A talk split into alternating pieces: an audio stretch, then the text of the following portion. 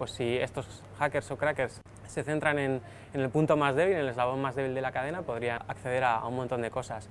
No solamente de ese profesor, que puede ser más descuidado, sino a veces de, de compañeros. Todo relacionado en No es Nada ten un 20% de fantasía. Non aceptamos queixas.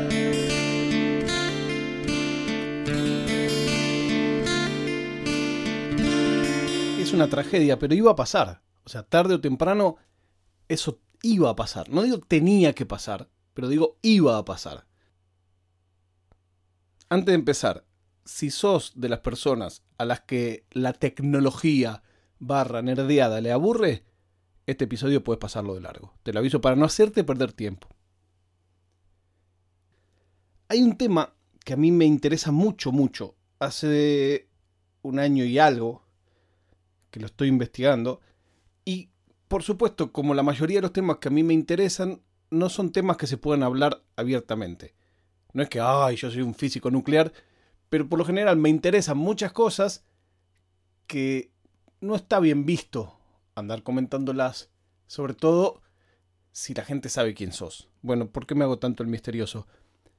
Anunció Google que a partir de junio de 2022 se acaba el modelo de almacenamiento infinito gratuito para instituciones educativas. Y vos dirás, ¿y a vos qué te afecta? ¿A vos qué te importa? ¿Sos una universidad? No.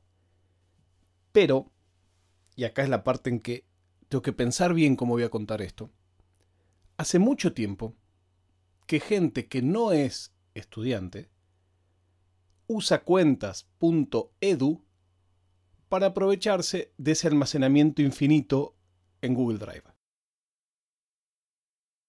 Hasta ahí no sería nada que sorprenda.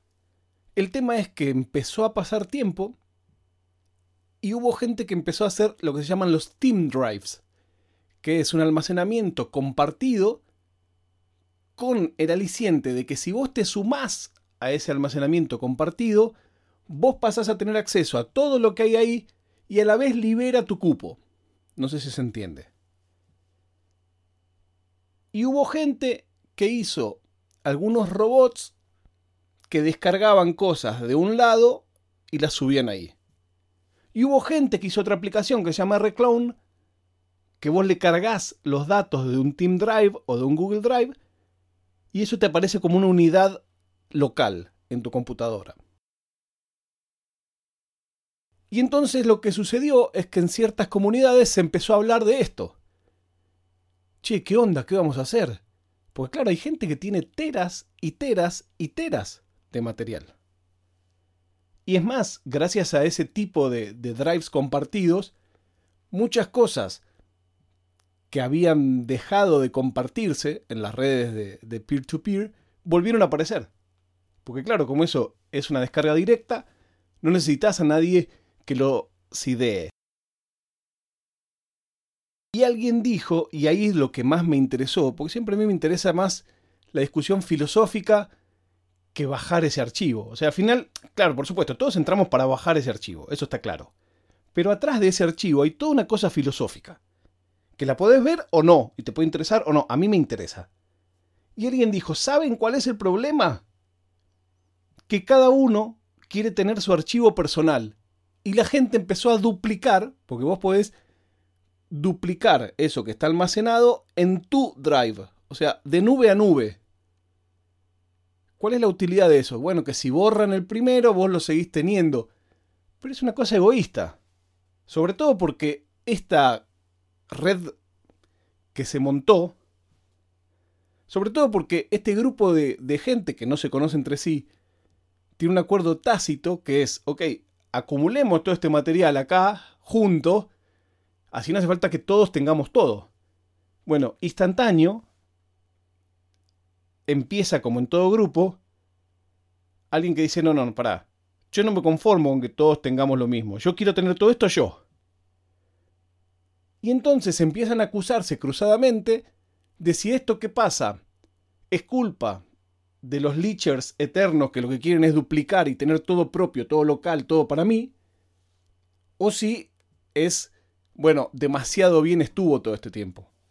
Porque digamos, hay que hablar sinceramente.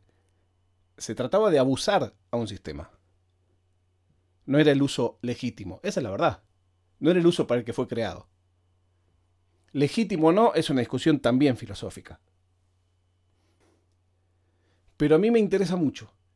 Si les interesan estos temas, el lugar para discutirlos es por supuesto Telegram. Eh, hay, gente que sabe mucho, Raymond, que de software libre sabe un montón. O sea, encontrás gente que, comparte, encontrás gente eh, que tienen drives de biología. Entonces es interesante ver cómo sigue esto. Digamos, esto viene de la mano también del el corte que hicieron de Google Fotos para los usuarios convencionales. Que ya también cortará el almacenamiento ilimitado, que era su argumento de venta número uno, era pasar tus fotos a Google Fotos, total, nosotros te damos almacenamiento gratis y limitado. Muchos, entre ellos yo, subimos toda nuestra colección de fotos ahí, y hoy estás preso. Bueno, es el famoso modelo de Internet que nos cansamos de describir. Da el servicio gratis mucho tiempo cuando la gente ya esté tan adentro del servicio que no puede salir, lo empezás a cobrar. Y ahí tenés todos unos clientes que si del día uno les hubieras cobrado, no hubieran pagado. Bueno, es muy interesante la escena de compartir material. Estoy hablando de contenido cultural. Estoy hablando de una obra escrita, estoy hablando de una obra audiovisual, estoy hablando de una obra sonora. No estoy hablando de otra cosa. Hay un montón de ese material que no está editado, que vos no lo podés comprar, o mejor dicho, está descatalogado. Ese también es otro tema interesante. Hay un meme que es This is why I pirate. Por esto yo pirateo. Y muestra eso, muestra un tipo que dice, compré tal cosa, pero eh, ahora ustedes lo sacaron y no me dan la oportunidad de bajarlo, de comprarlo. Bueno, hay mil de esas cosas.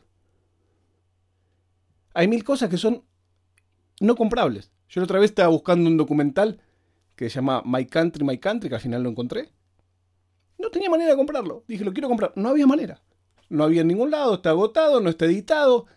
En ese momento no lo tenía ninguna plataforma de streaming, hoy lo tiene una, no sé hasta cuánto. Entonces hay mucho de eso. Y la pregunta es, ¿qué va a pasar con todo eso? Esto que te digo, hay gente que tiene teras y teras y teras. Siempre nos va a quedar el peer-to-peer, que para mí es una obra maestra del Internet. Que son los torrent, lo que era Emule, lo que era Kazaa al principio, los que somos viejos, lo que era Audio Galaxy. Que es vos compartir con otra persona de manera lo más descentralizada posible. Eso para mí va a quedar siempre. Hay que ir cambiando, hay que ir escondiendo, porque cada vez los proveedores de Internet tienen menos interés en que vos uses tu ancho de banda para eso.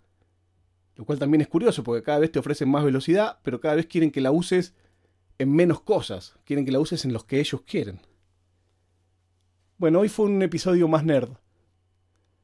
Ojalá no, no les aburra. Hay algunos acá en la comunidad de, no es nada que me han escrito y me han pasado algunas cositas lindas. Así que va dedicado para Gaucho y para todos los que escriben de vez en cuando y dejan algún regalito.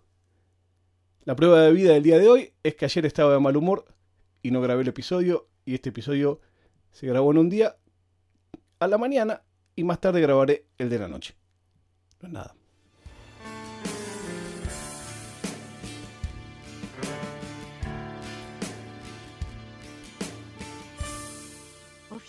ードパドカスツ。